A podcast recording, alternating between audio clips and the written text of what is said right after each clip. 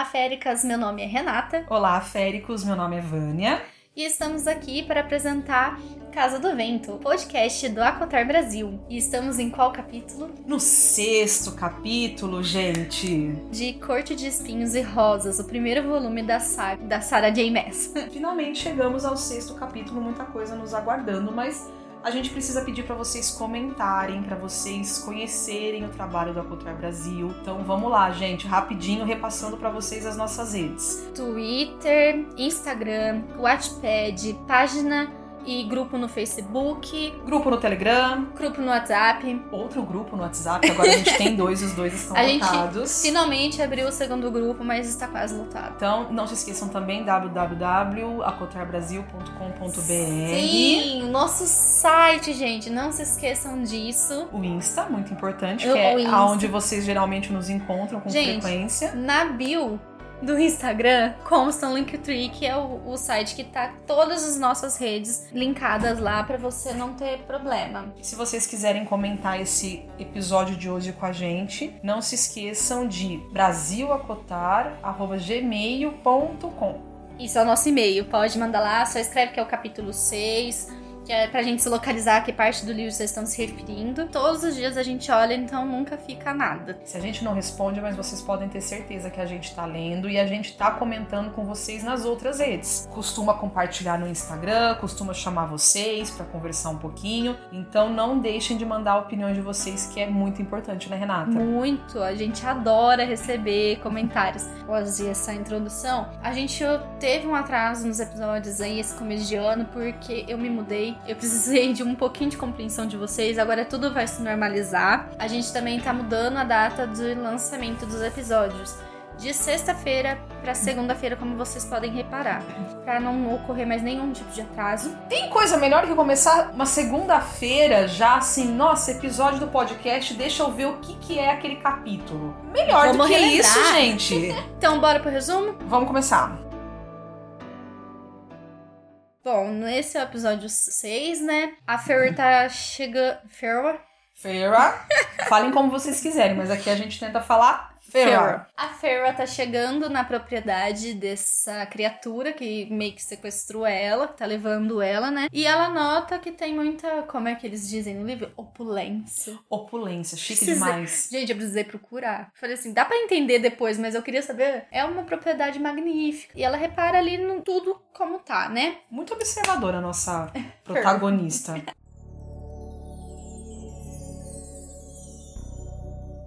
Eu já vou começar exatamente nessa parte. Acho que o que mais chama atenção é aquela questão gritante, né? Ela saiu das terras humanas, do inverno, do frio, da miséria, e ela chega numa mansão que é rodeada por um bosque, uma opulência imensa, e a gente queria ler para vocês. A gente queria que vocês pudessem estar junto com a Feira para entender o que, que ela viu. Então vamos ler esse trechinho para vocês.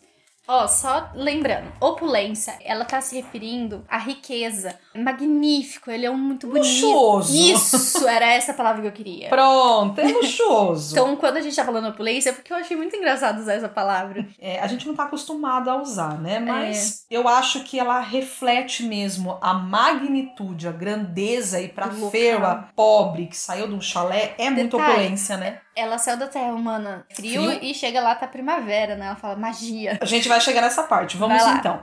A propriedade se debruçava em uma ampla terra verde. Eu jamais vira nada como aquilo. Mesmo nossa antiga mansão não se comparava. Estava coberta de rosas e era, com pátios e varandas e escadas se projetando das laterais de alabastro. A propriedade era cercada pelo bosque, mas se estendia tão longe que eu mal conseguia ver o limite distante da floresta. Tanta cor, tanta luz do sol e movimento e textura. Eu mal conseguia absorver aquilo tão rápido. Pintar seria inútil, jamais faria justiça. Você pega uma pessoa que viveu na miséria nos últimos anos e que só na infância que ela foi rica, que ela teve opulência, e na verdade ela não teve, porque acho que tudo que ela tem de recordação nessa memória é que ela nunca viu nada tão magnânimo. E aí vocês imaginam o choque? Ela esperava encontrar o quê? Tiro, porrada e bomba, gente, só desgraça. Aí ela chega lá e, nossa, que coisa mais linda. É interessante que ela fala que só deixa eu lembrar para falar para vocês só não subjuga o medo dela, ou seja, ela tá cagando de medo, gente. ela tá muito. Não tem como ser diferente. Mas assim, só não subjuga o medo dela, porque quando ela chega e vê aquela opulência, ela também vê que tá silêncio e tá tudo vazio. Então, tipo, dá pra ter medo. O que, que eu encontro aí dentro? Se eu chego num lugar maravilhoso desse, mas não tem ninguém, tá em silêncio, o que, que eu posso esperar? Posso esperar que vai dar ruim. Eu esperaria que ia dar ruim aí. É nessa hora que ela começa a se questionar, que ela se questiona a primeira vez. Será que é tão ruim assim como dizem? É mais ou menos nessa parte, sim. Ela se questiona umas três vezes nesse capítulo. Eu achei muito sim. interessante. Será que é mesmo? Será que é tão perigoso? Será que não sei o quê? Eu achei interessante que ela vê tudo aquilo e ela fala: será que é perigoso mesmo? Então, como ela mesma falou, não dá para subjugar o medo dela. Mas ela começa a questionar sim, por conta desse, desse vislumbre todo, né? Que ela tem. Renata já até comentou uma coisa que eu achei interessante, porque ela percebe a mudança da estação do tempo é. e ela fala: nossa, esses esféricos realmente são poderosos. Eles mudam a estação ao bel prazer deles. É uma parte que ela chega bem assim, né? Repara em tudo, ela vê tudo aquilo que a gente descreveu, ela olha: ah, está primavera. Eles usam magia para controlar o tempo? Nossa. tipo. Então. Ela já percebeu o quão poderosos são, mas ela se questiona o tipo de magia. Oh, Gente, vai, vai sair. O vizinho tá no funk. Ouvindo pesado. funk pesadão. Eu não sei se é o vizinho ou meu sobrinho, mas vamos lá, gente. A gente vai tentar tirar um pouco o prazer funk aqui pra Preaching pra vocês. Uma das coisas também que eu achei legal é que ela desce da égua nessa hora, porque essa besta, né, abre os portões, ou ela imagina que seja magia abrindo os portões. Ele entra e ela segue, mas quando ela desce da égua, ela ainda tá sob aquele efeito da magia, né? Ela ainda sente aquele cheiro de metal. Ela tá Sim. tá meio tonta. Ela pensa em fugir. Opa! O tiozão entrou. Eu tô aqui com essa égua. Não sei se ela pensou em montar na égua e voltar para trás, mas ela viu ela que ela pensou. tava fraca. Ela tentou fazer a égua. Verdade, voltar. ela tentou. Mas ela tava fraca, com tontura, sob efeito ainda não de. Tinha isso, mas a égua não obedeceu ela. Porque a besta estava controlando a égua. Por mais que ela tentava puxar a corda, bater, que é bate os pés, né? Isso. Pra controlar tudo. A égua não se mexeu. Aí ela foi tentar tirar o corpo. E ela percebeu o quão fraca ela estava, porque querendo ou não, acho que foi dois dias ali, né? Sim. Andando, então ela não se alimentou, ela dormiu o caminho inteiro. Não se alimentou, não tomou água, não fez nada. Ela tava a ponto de desmaiar. E ela refletiu, inclusive, esse feitiço é para que ela não prestasse atenção no, no ca caminho. No caminho, para ela não ter como voltar. Então a besta tava minando as possibilidades dela de conseguir fugir. E ela entra, gente. Ela vai e passa os portões, né? Ela já tá em frente o, a mansão, que ela fala que tipo um castelo, né? A besta já entrou e ela tá tipo, eu faço, eu tenho que entrar, eu tô com medo tal. ela vai atrás. E é nessa hora também que a gente vê a primeira vez, ela, ela começa a pensar se Pritchan é um lugar tão cruel como é. dizem. Porque aí ela vê toda a opulência. É aí, gente, que ela vê lá dentro. Ela tava vendo a mansão lá fora do portão. Agora ela chega lá dentro e dá de cara com a entrada da mansão. É né? aquilo que você falou no início. Ela esperava bomba, masmorra, uhum. um uma monte... guerra. Não, eu, eu acho tortura. mais tortura. Isso. Tortura. É mais tortura, assim, um campo de só de gente torturada, tipo, como chamar? Auschwitz? Eu acho que é isso mesmo. tipo isso. Sim. Eu acho que é, um holocausto pra gente, isso. né? Isso. E chega lá, é tudo magnitude, é tudo muito luxuoso não tem ninguém à vista dela. Tá certo, porque ela entra na mansão, lá dentro é mil, mil vezes melhor do que lá fora. Ela se vê, tipo assim, não que ela diz isso, mas a gente que acompanha parece que ela tá num conto de fadas entrando ali. Aqueles vitrais, janelas, um jardim dentro da casa, é uma coisa assim muito exuberante, muito opulenta mesmo. Ela fala que na Terra humana, não importa qual seja a casa, nunca chegaria aos pés. E ela fica imaginando Fato. qual é o rumo ali, tipo, de Christian. Nossa, será que é tão rico assim? Christian tem tudo isso. É o que eu falei, ela esperava mais boa. De repente ela encontra um castelo de contos de fadas de sonho de princesa. E aí ela vê uma mesa muito humana de ah, comida. Ah, é verdade. Porque é uma mesa imensa que ela diz: tem cordeiro, tem frango, ervilhas, né? tem frango, tem comida humana que instiga a fome que ela tá sentindo, a fraqueza que ela tá sentindo, mas o medo tá presente. Ela fica escorada na porta de entrada, ela não avança enquanto o algoz dela, a besta, que continua besta, vai e se senta à mesa. E acontece o que nessa hora, Renata? A cadeira range.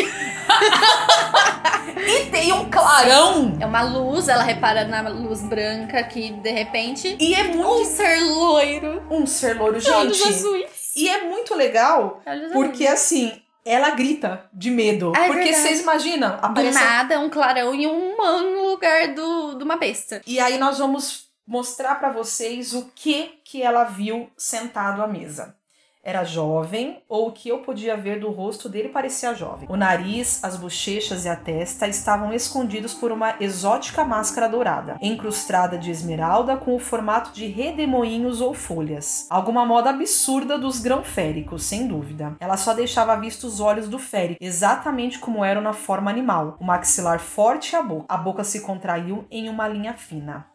E aí teve o primeiro diálogo dentro da casa, né? Do tipo, eu sou o dono de tudo.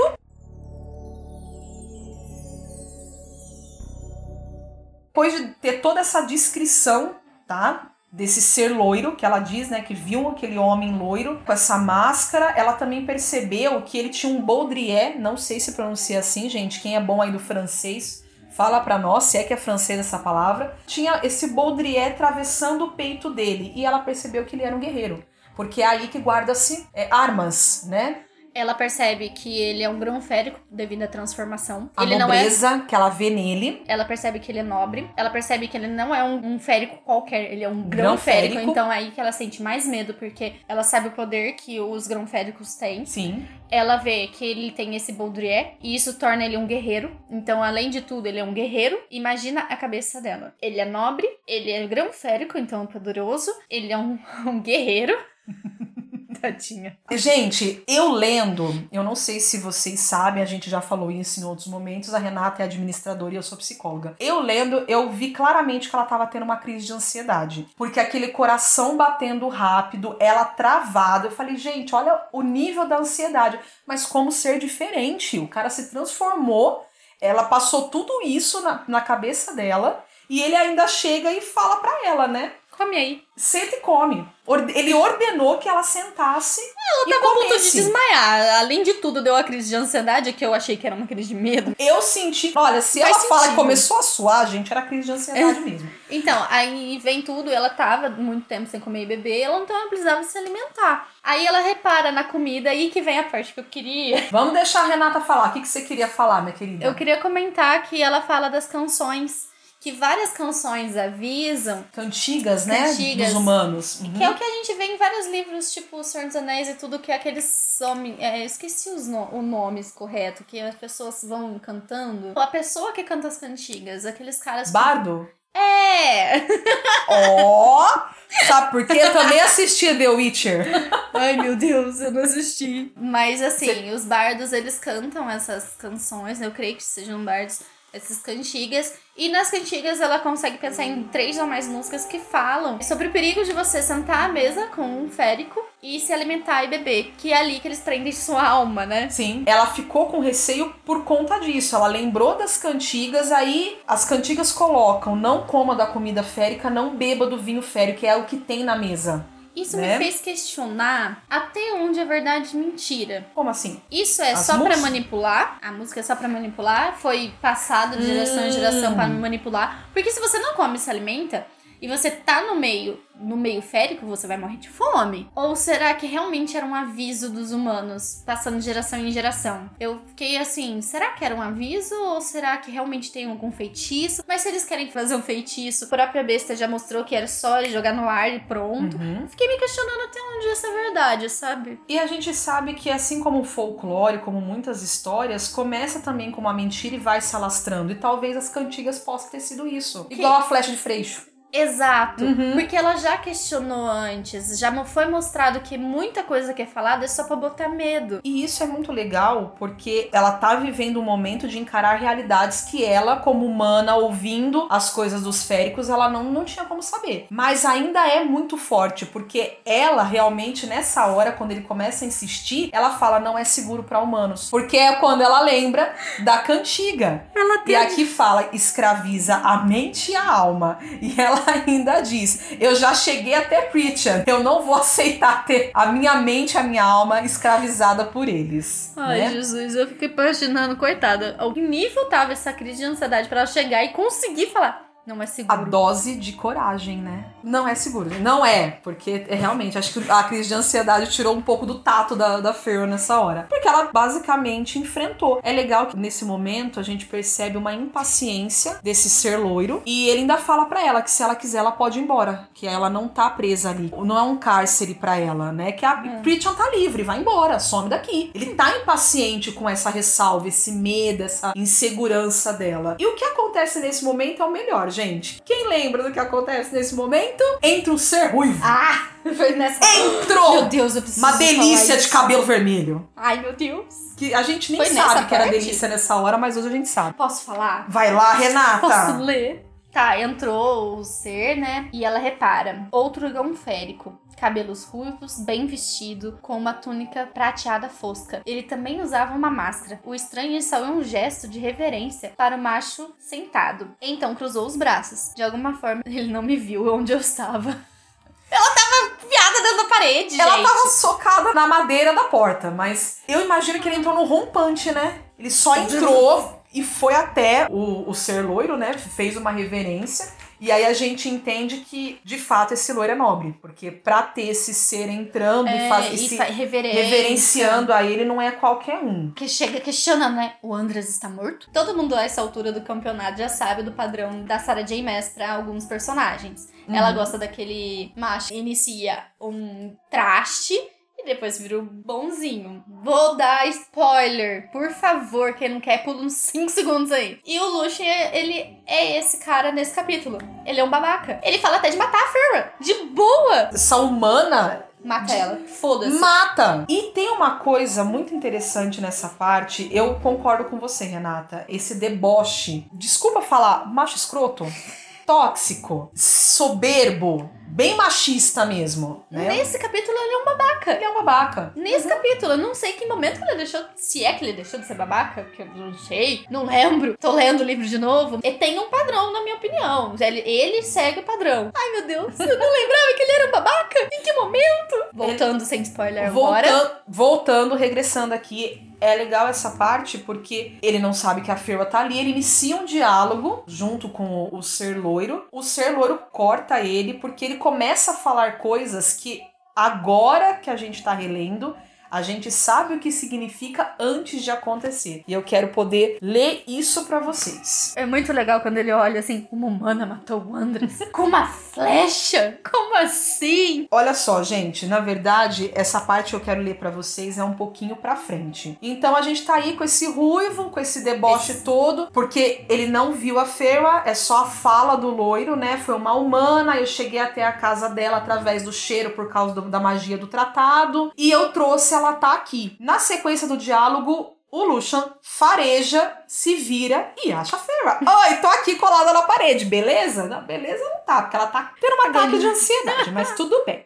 É muito legal porque a gente começa a entender que lá na frente vai acontecer alguma coisa. Começou o Ruivo com raiva, agora estamos empacados com aquilo. Graças à sua misericórdia inútil, e você destruiu. Ou seja, ele tá falando com o, o ser loiro, ele corta ele corta e fala para ele assim, como se fosse um, um animalzinho de estimação. Comporte-se. E ele fala, inclusive, pela primeira vez aí o nome dele, né? Lucian, comporte-se. É para cortar mesmo, é pro Lucian não continuar falando o que ele estava meio que entregando aí. Não, ele né? tava questionando ela nessa hora também. Você gostou de matar o meu amigo, humana? Ele tava começando, na verdade, a atacar a Ferra. Se comporte. Não é para falar besteira e não é para atacar a menina. Ele também disse no meio do diálogo, né? Porque ele continuou insistindo em falar coisas que deveria ser particular por, pros dois. Sim. E a gente vê aí a ex-besta. O ser loiro. O ser loiro ficou desconfortável. Ele, inclusive, fala, Lucian,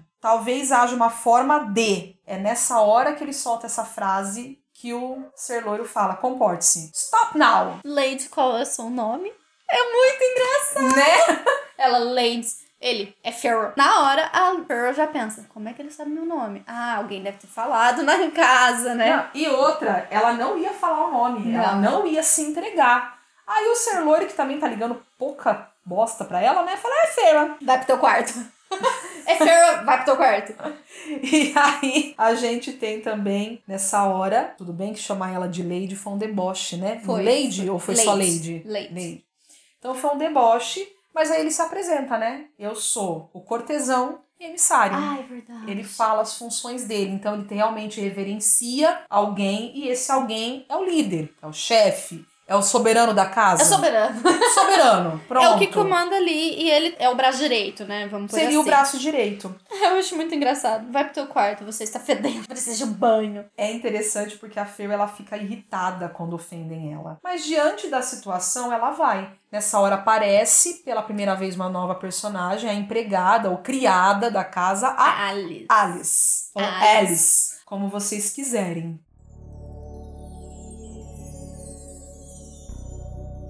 Tem uma parte que é bem legal para completar a descrição do Lucian para vocês. Vou ler aqui rapidinho, porque além de descobrir que ele é emissário e cortesão, a Ferra ela presta muito atenção em alguns detalhes, ainda quando ele não tinha reparado que ela estava no recinto. O estranho se virou com graciosidade fluida. Sua máscara era de bronze, inspirada nas feições de uma raposa, e ocultava tudo, exceto pela parte inferior do rosto, junto ao que parecia uma cicatriz cruel que cortava desde a testa até o maxilar. Não escondia o olho que estava faltando, ou a órbita dourada entalhada que substituía o olho e se movia como se o férico pudesse usá-la. A órbita se fixou em mim. Foi nessa hora, inclusive, que ele sentiu o cheiro, farejou, virou e a viu. E ela viu claramente essa questão de mais uma pessoa com máscara. É tendência nessa corte? Quando ela fala que é tendência, eu, eu ri muito, gente. Gente, é muito. Ela se questionando, essa é moda? É tendência? Por que, que vocês estão de máscara? Nesse calor,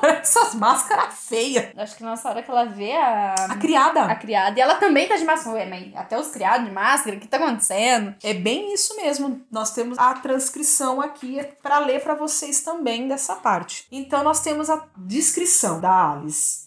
Uma mulher rechonchuda de cabelos castanhos e máscara de pássaro. Puxou meu braço e inclinou a cabeça na direção da porta aberta. Seu avental branco estava impecável sobre o vestido marrom artesanal. Uma criada. As máscaras deveriam ser uma tendência, então.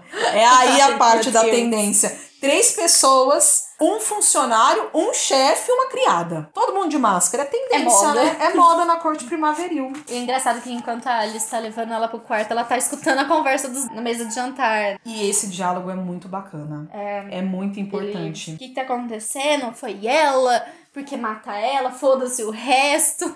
Vamos encontrar uma solução pro problema. E ela tentando ouvir ele. Não, deixa a garota em paz. Pelo menos é a primeira vez, né? A besta, deixa a garota em paz. Ela já sofreu demais. Olha o casebre que ela morava. Ela fica com raiva quando ela ouve casebre. Ela pensa, né? Realmente, a gente é tão pobre que o nosso chalé, que para nós humanos é uma moradia, Pra eles é um casebre, gente. Casebre se equivale à nossa favela. Porque Pode você ser. fala casebre em favela ainda. Então ela se sentiu humilhada nessa hora, mas ela foi. Vamos pro segundo andar e ela entrou no quarto dela, junto com essa Alice aí, com essa máscara de passarinho. Nossa, sabe o que eu acho legal? Eles me guiou por corredores de ouro e prata.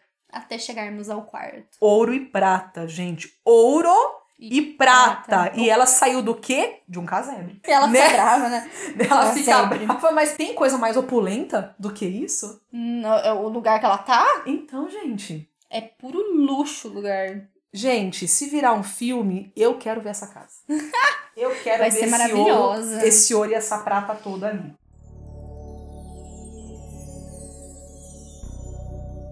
Bom, aí a gente chega, né, Renata, no- nesse quarto em que ela tem essa observação de mais opulência. Então, ela chega no quarto e a Alice começa a fazer o trabalho dela, que é limpar a Fur. Dá banho, depila a menina inteirinha, corta o cabelo, cuida dela. Cuida realmente. Tipo, Com outras criadas. É verdade, surgiu outras pessoas, mas a Alice tá ali do lado dela a partir desse momento. De novo, me lembrou a Katniss, dos Jogos Vorazes. Sim. Quando ela se depila, ela, ela passa a mão assim, sente a, a falta dos pelos na perna. As duas, gente, eu não sei É porquê, eu acho as duas bem... Tem algumas coisas que bate muito, sabe? A hora que ela se depila toda, ela se acha até estranha, né? A personalidade de guerreira, de Verdade. que não desiste. Cortou o cabelo. Eu achei tão legal, tipo, mas não fala como ficou, né? Só sabe que Acho que agora é um tá mais curto. Não, é um corte, eu acho que deu corte no cabelo, porque cortou o cabelo. E tem uma coisa interessante, sim, gente. O Lucian, não, não vou pegar aqui pra gente poder ler, mas ele diz pra ela, ele olha pra ela em algum momento, descreve ela como cabelo como ouro envelhecido ah! e os olhos de céu, olhos de Seus olhos são como estrelas e seus cabelos como ouro queimado. Ouro envelhecido, gente, dá no mesmo na minha concepção.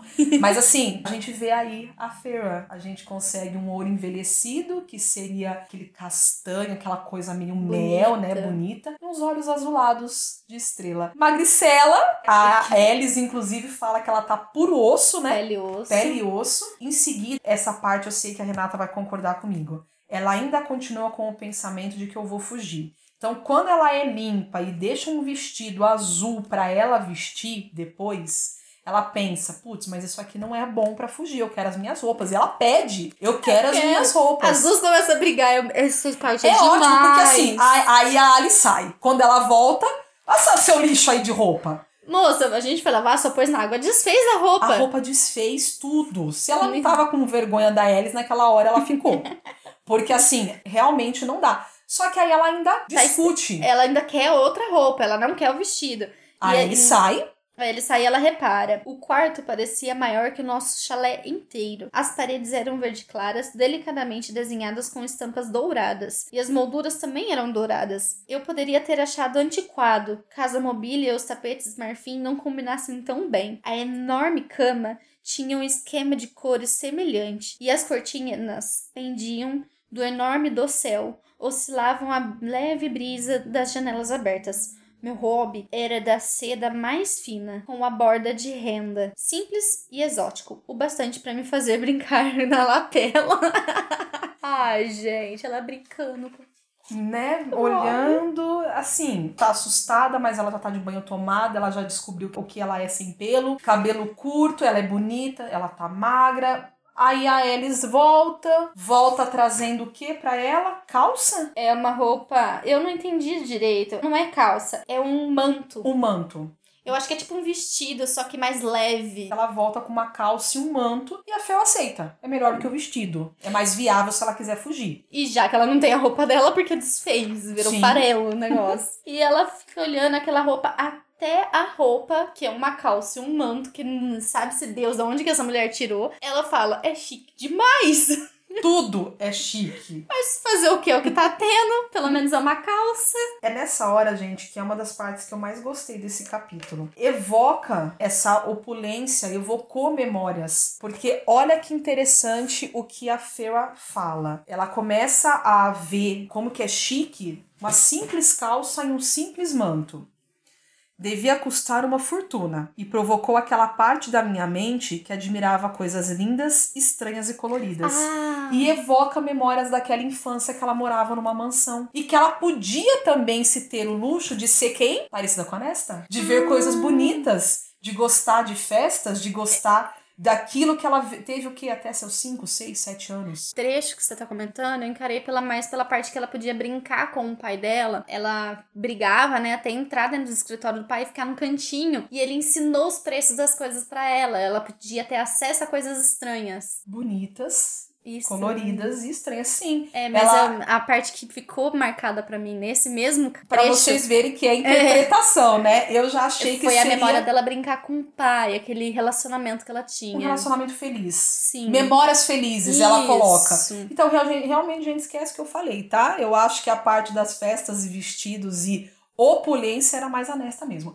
A Fer, ela ficava ela tá feliz brincando com o pai. De participar. E aí que ela sabe que esse tecido, dessa, mesmo desse manto, dessa calça que ela tá usando é muito caro, porque ela aprendeu com o pai o preço de algumas coisas. Uhum. Ela sabe diferenciar alguns itens. E é legal que quando evocou essa memória, logo em seguida ela também coloca um frio percorreu minha espinha. Fazia dias desde que eu partira, o servo já estaria acabando, porque aí ela lembra da família dela. Passando fome. E aí ela tem aquele choque de realidade. Ela tá vislumbrada com tudo aquilo, mas a família dela continua passando fome. O servo vai acabar. Eu preciso fazer o quê? Eu preciso fugir. Mas é interessante porque muitas pessoas que leram a Cotar dizem o seguinte: não é que ela se vislumbrou por X coisas que fizeram ela sentir emoções em relação à corte que ela chegou, mas na verdade são migalhas de coisas que ela não tinha absolutamente nada. E aí, desculpa, gente, na verdade, ela tinha migalhas de coisas e quando ela chegou na corte primaveril, ela se viu realmente vislumbrada. Ela viu coisas. Então você vê que ela tá começando a lutar com o quê? Com o chique, o bonito, a Isso. recordação de coisas felizes. Pitya não pode ser tão cruel. Esse cara loiro é um macho bonito. Esse, esse ruivo é um macho bonito, porque ela fala os braços fortes né? Quando ele cruzou os braços, são braços fortes. A gente começa a ver um encantamento. Eu não digo nem encantamento, é um conflito entre duas realidades. A realidade que ela conheceu, que é a realidade de que féricos são maus e pronto, acabou. Não importa qual seja, você vai morrer na mão de um férico. Tortura, e... guerra, tiro, porrada e bomba. E aí ela chega lá, tudo é muito lindo, luxuoso, e até agora ninguém tentou bater nela. Nem matar ela. Então, ué, eu acho que fica esse conflito ela de informação. Fica... É uma coisa muito dúbia. É, porque né? ela acabou de pôr o pé lá dentro. Estão dando roupa para ela, estão deixando ela bonita, é um quarto legal, estão oferecendo comida, mas eu não posso comer. Então fica mas um é, conflito mas de valores. E, ofere... né? e esse detalhe é muito importante. Oferecer comida da qual ela esteja acostumada. O ser loiro fala, é comida humana, é comida para você. Uhum. Você não vai comer? Então a comida foi feita pensada nela. E eu acho muito interessante esse pedaço que fala que as duas conversando. A Alice já tava penteando o cabelo dela. Sim. Ela começa a pensar tudo isso enquanto a Alice penteia o cabelo e dela. E ela tem né? uma linha, uma língua muito afiada, segundo a Alice, né? E a Alice dá um, um aviso para ela. Isso é muito importante esse final. Então a Alice só fala assim, ó. Se você for esperta, ficará com a boca fechada e os ouvidos atentos. Isso lhe será muito mais útil do que uma língua afiada. Guarde essa esperteza para você, pois até mesmo seus sentidos tentarão traí-la aqui. Esse é o alerta, né, gente? Porque até então ela não foi espertinha com os dois machos, vamos colocar assim. Ela teve um momento de querer dar um passo, ela teve um momento de falar uma frase, não é seguro para os humanos, mas ela foi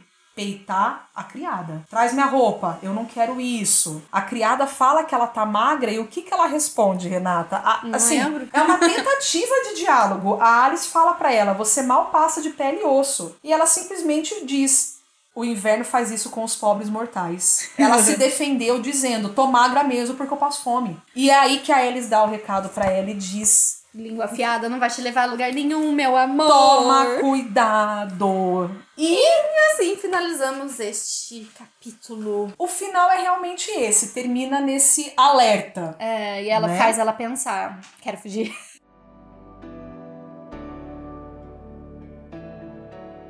A gente tem uma sintonia legal, gente. Eu vou assumir essa parte, geralmente é a Renata. Chegamos ao final do episódio e temos então o melhor e o pior momento que a gente acha pra gente explanar um pouquinho. Quer começar, Renata? Qual o seu melhor eu momento? Eu quero pedir uma coisa. Féricos no meu coração. Mandem sugestões de nome para essa parte do episódio. Porque aí a gente fala, chegou na parte e dá é... a sugestão que vocês colocaram. É, bora lá. Parte boa? Isso. Qual a parte que eu mais gostei desse capítulo? A minha parte favorita, ela conheceu todo mundo ali. Esse trechinho de cada pedacinho, sabe? Os diálogos. Não, não, é o fato dela. É, é, o fato dela conhecer tudo ali. Ela conhecendo o moço loiro. Uhum. Apesar dela tomar um susto, depois ela fica reparando. Ela é muito detalhista. Ela é observadora. É, né? e daí vem o Ruivo, o Lucian, uhum. a Alice. Quando dá brecha, ela começa a interagir. Ela já bate de frente, mas ela interage. Uhum. Achei muito legal essa parte. Bom, você? No meu caso, a parte que eu mais gostei foi esse rompante do Lucian quando ele entra. Ele começa a ter esse diálogo achando que não tem ninguém ali, então é muito natural ele ter esse diálogo. E aí ele solta algumas informações, instiga a gente a saber. A gente não consegue perceber isso porque é informação que a gente vai descobrir no decorrer do livro. Mas a gente vê que, assim, tem motivo pra ele estar tá mais com raiva, pra ele peitar aquele chefe dele. Então eu gostei disso. E depois o diálogo, porque isso foi o início da conversa. Aí ele identificou a Fela, fez esse papel de macho idiota. Mas eu gostei também de como concluiu o diálogo, que ficou só os dois ali. E aí a gente viu também que a besta, né, o, o ser loiro por enquanto, vamos colocar assim, de fato ele não quer prejudicar. A gente não sabe qual motivação, mas naquele momento, vai embora daqui, realmente ela é livre, eu não, você não vai matá-la, então tem uma, uma proteção velada. Foi é. o que eu mais gostei, foi essas revelações. Legal. Vamos colocar assim. Realmente muito bom. E a parte que você não gostou, Rê? O Luciano falando, mata ela, foda-se. Macho escroto. Ela não é nada. Vamos colocar dessa forma? É, ela, tipo... Ele realmente coloca ela como um nada. Que o loiro é a mesma forma que acho que o ser loiro tratou ela quando ele era bestial e quando falou: você não tem escolha, você vai embora comigo. Né? Então, assim, a gente é soberano os humanos são ralés. Até então a gente vê muito também esse conflito do que, que os humanos me servem, mas eles estão abaixo, são inferiores, não, não presta pra gente. Eu já fico um pouco mais confusa no que, que eu não gostei, porque eu achei que foi um capítulo importante capítulo bom. Foi um capítulo bom, mas talvez o que eu não tenha gostado me cortou o coração, na verdade. Que foi ver o tanto que ela tava com fome, o tanto que ela basicamente Ai. salivou na comida, porque mais uma vez mostra o nível da, da pobreza da onde ela veio. E ela vê aquela mesa farta, ela lembra da cantiga, ela não pode comer mas isso não diminui a fome, o desejo, a fraqueza e ela tá pele e osso. Eu me senti mal na hora que eu reli essa parte, de pensar o que é você passar fome. Realmente. E você ter uma mesa farta ali e escolher a convicção dela, escolher não comer. Porque ele fala, né? Você vai desmaiar de vai desmaiar de comer. Fome. Foi isso. Eu acho que é isso por hoje. Por hoje é só, pessoal. Gente, lembrando, daqui 15 dias, prometo não atrasar. Eu sei que eu falhei, mas leve em consideração que eu tive muita coisa. Mudei de cidade, de casa, de, de emprego, mudei de tudo. Não que vocês tenham culpa, realmente foi uma falha minha, não me planejaram direito, mas a partir de agora nas segundas-feiras e que vocês possam saber também que muito em breve a gente vai tentar trazer convidados, né? Já é, é uma ideia nossa e a gente vai colocar isso em prática. Mandem sugestões. Mandem sugestões de pessoas que vocês gostariam que a gente convidasse, tá? Muito bom. Para avisar também que esse podcast foi gravado após o lançamento de Corte de Chamas é. Prateadas mundialmente e que nós estamos felizes por estar vivendo isso com vocês há quase dois anos de Acotar Brasil. Finalmente um novo livro e a gente tá junto aí. Ele não foi lançado no Brasil ainda, né?